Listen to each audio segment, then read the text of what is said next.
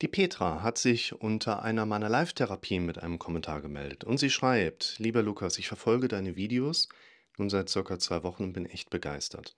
Ich bin 43 Jahre alt und leide seit 33 Jahren an Panikattacken mit Agoraphobie und teilweise Depersonalisierung.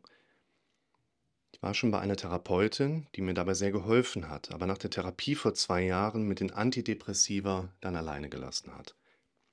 Ich nehme noch viermal die Woche Escitalopram, um meine Panik zu dämpfen. Nach deinen Videos ist mir bewusst geworden, dass ich ein extremes Vermeidungsverhalten entwickelt habe. Dingen, vor denen ich Angst habe, versuche ich zu umgehen. Heute aber konnte ich mich meiner Angst mit den Gedanken an deine Aussagen aus den Videos stellen, denn mein größtes Problem ist nämlich, mein sicheres Zuhause zu verlassen. Ich kann mit unserem Hund nur ganz kleine Runden gehen, weil ich Angst habe, es könnte mir etwas passieren. Heute war mein Ziel weiterzugehen und ich wollte es schaffen, die Runde zu beenden. Ich habe es auch geschafft, aber mit einer dicken Panikattacke in der Mitte der Strecke. Aber bis nach Hause hatte sich mein Körper wieder etwas beruhigt. Ich habe die Situation dann ganz detailliert aufgeschrieben und muss sagen, die Ängste und Befürchtungen hörten sich beim Schreiben so bescheuert und lustig an, dass ich über mich selber lachen musste.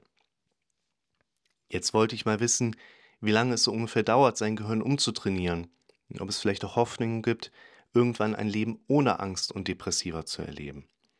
Ich gehe arbeiten und liebe meinen Job, aber auch da merke ich langsam wieder Ängste. Und meine zwei Kinder haben auch nur eine halb funktionierende Mutter. Ich habe einfach keine Lust mehr auf den ganzen Mist und möchte es endlich schaffen, die Angst als einen Teil in der Vergangenheit zu sehen und nicht als etwas, was meine Zukunft so stark beeinflusst. Danke für deine Videos und vielleicht hast du ja mal Zeit zu antworten und das machen wir mit diesem Video auch gerne. Ich finde, dass die Petra ein, man könnte jetzt sagen, gefährliches Beispiel ist. Denn wir haben im Effekt des sogenannten False Balance eine Präsenz jetzt verstehen und Petra sagt, ich bin 43 und habe seit 33 Jahren Panikattacken. Das heißt, im Kindesalter haben bereits Beschwerden angefangen, die diesen Menschen jetzt schon so lange begleiten. Und wenn jetzt jemand diesen Kommentar liest oder dieses Video sieht, dann passiert ja höchstwahrscheinlich im Kopf dieses Menschen erstmal das, was das Gehirn normalerweise auch immer macht. Es geht nämlich hin und baut ein Szenario auf und sagt, hm, guck mal, was ist, wenn dir das passiert, was dem anderen Menschen auch passiert ist. Szenarien beinhalten auch die Befürchtungsmuster, die ja im Automatikmodus hochkommen. Hey, guck mal, du hast das da erlebt. Was ist denn, wenn es schief geht? Und betrifft dich nicht nur, sondern wird dir auch richtig gefährlich werden können. Wenn Menschen erleben diese Szenarien, erleben diese Szenarien auch als Bedrohung und wir haben noch nicht gelernt, dass die eigentlich zu unserem normalen gesunden Denken dazugehören. Und wir haben auch noch nicht gelernt, anders mit ihnen umzugehen. Ich denke, Petra ist in dem Sinne ein gefährliches Beispiel, weil darüber jetzt im Sinne dieses False Balance in unserem Kopf der Eindruck entsteht, es gibt nicht nur Menschen, die haben das jetzt schon seit 33 Jahren, wenn es diesen einen Menschen gibt, mein Gott, was ist, wenn das da draußen eigentlich gang und gäbe ist? Also im Sinne von, ich habe jetzt gerade erst seit ein paar Wochen diese Symptome. Das heißt, ich habe jetzt noch 32 äh, Jahre und ähm, 46 Wochen, bis mein Symptom weg ist. Paf! Und dann hängst du wieder ja da drin, dass dein Kopf dir ja in dem Automatikmodus Inhalte anbietet, die wir stehen lassen, dann bauen sie sich ein. Ne? Bedenkt da immer mein Video, drei Werkzeuge zum Thema 362 HGB, der dann entsprechend auch aufzeigt, wenn dein Kopf dir was anbietet, du lässt es stehen, dann ist es quasi mit aufgenommen und dein Kopf kann nicht nur damit arbeiten, sondern sich auch immer weiter da reinschleifen. Und das finde ich gerade ganz wichtig, das aber auch zu wertschätzen, dass die Petra sich damit gemeldet hat, damit man eben herausarbeiten kann, unser Gehirn reagiert man könnte jetzt sagen, übertrieben und auch ein Stück weit mit unserer Zielsetzung, wir wollen ja lange gesund glücklich leben, auch falsch auf solche Informationen. Denn das, was der Petra passiert ist, ist die Ausnahme. Und auch das, was der Petra passiert ist, ist eigentlich nicht von Welt so gemeint. Der Mensch hat keine besseren Überlebenschancen, wenn er sein Leben lang an Agoraphobie und Panikstörung leidet. Unsere Vorfahren hatten bessere Überlebenswahrscheinlichkeiten, weil sie Angsthasen waren. Aber Angst, die einen Menschen in seinem Leben so sehr beeinträchtigt und sogar lähmen kann, das ist von der Natur nicht so vorgesehen.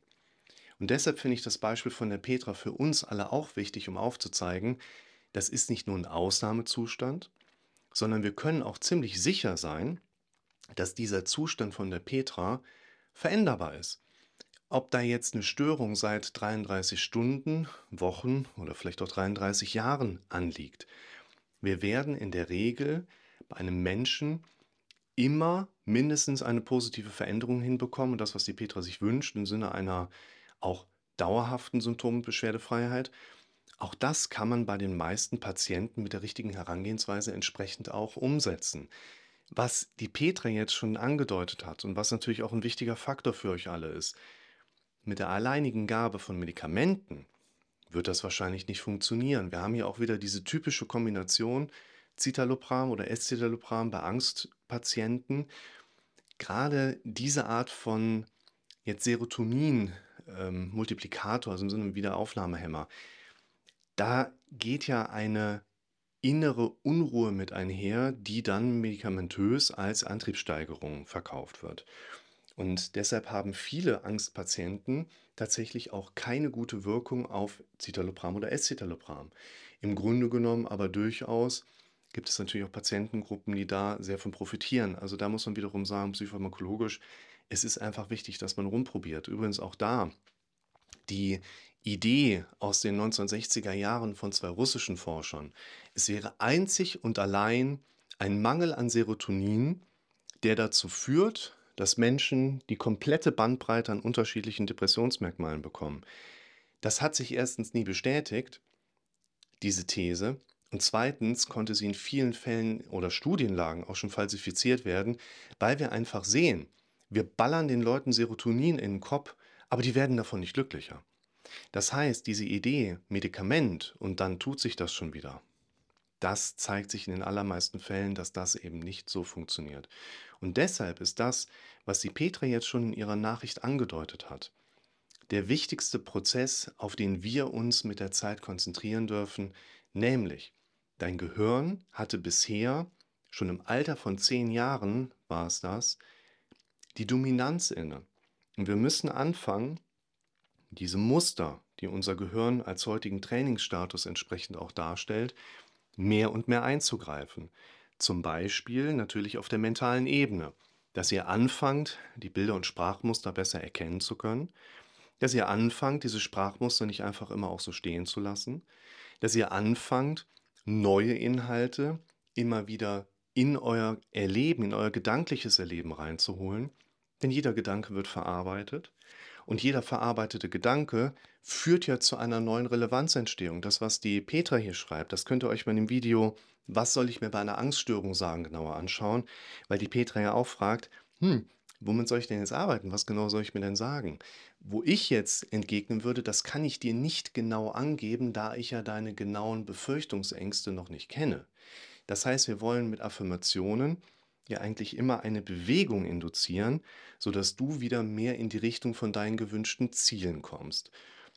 Und diese gedanklichen Werte, was sind deine Befürchtungen, was gehört zu deinen Ängsten dazu, was sind eigentlich deine Ziele, auf die du in deinem Leben hinarbeiten möchtest, all das sind ja Faktoren, die sich ganz konkret auf deiner inneren Verarbeitungsebene abspielen und von außen nicht direkt sichtbar oder hörbar sind. Deshalb ist das Wichtigste, dass ihr auch lernt, überhaupt das eigene Denken besser reflektieren und nach außen hin darstellen zu können, um zum Beispiel von jemandem wie mir konkret aufgezeigt zu bekommen, pass auf, Trainingsplan, erstens, du gehst jetzt jeden Tag fünfmal in die Nähe deiner Komfortzonengrenze, also zum Beispiel bei Angst, das Haus zu verlassen, bis zur Wohnungstür, machst die Tür für fünf Sekunden auf und schließt sie wieder. Es soll nicht zu unangenehm werden, aber es sollte auch nicht zu bequem bleiben. Ihr könnt hingehen und fangt an, auch mental dahin zu trainieren. Zehnmal am Tag klingelt der Wecker über die nächsten zehn Tage, wo immer wieder euch gedanklich vor Augen ganz konkret stehen darf, ja, bei nächster Gelegenheit werde ich meinen Trainingsplan umsetzen, an dem ich gerade arbeite. Bedenkt auch, if you fail to plan, you plan to fail. Also im Sinne von, wenn ihr da gar nicht mit einer Art konkretisierten Plan arbeitet, dann wird das Thema in die Hose gehen wahrscheinlich. Also es wird nicht klappen. Bedenkt aber auch, einfach nur einen Plan zu erstellen, ist nicht vergleichbar mit einer Strategie. Also hört auf meine Worte und fangt an, an eurem Trainingsplan zu arbeiten und orientiert euch mit eurem Vorgehen an meinen entsprechenden Inhalten, sodass ihr auch eine wirkliche Strategie mit dort einbringen könnt. Und dann werdet auch ihr, ähnlich wie die Petra, erleben, dass man sich langsam mehr und mehr wieder verändern kann. Und einen Satz, den ich der Petra hier abschließend noch mitgeben möchte, der aus meiner Sicht auch für ganz viele von euch eine ganz große Rolle spielt, lautet, es geht in den meisten Fällen nicht unbedingt um den Faktor der Konfrontation. Mit einer Brechstange löst man keine Knoten. Es geht weniger um Konfrontation, es geht vielmehr um Gewohnheit. Und das bedeutet hier ganz besonders, ihr könnt nicht erwarten, dass durch eine einmalige Konfrontation eure Symptome verschwinden.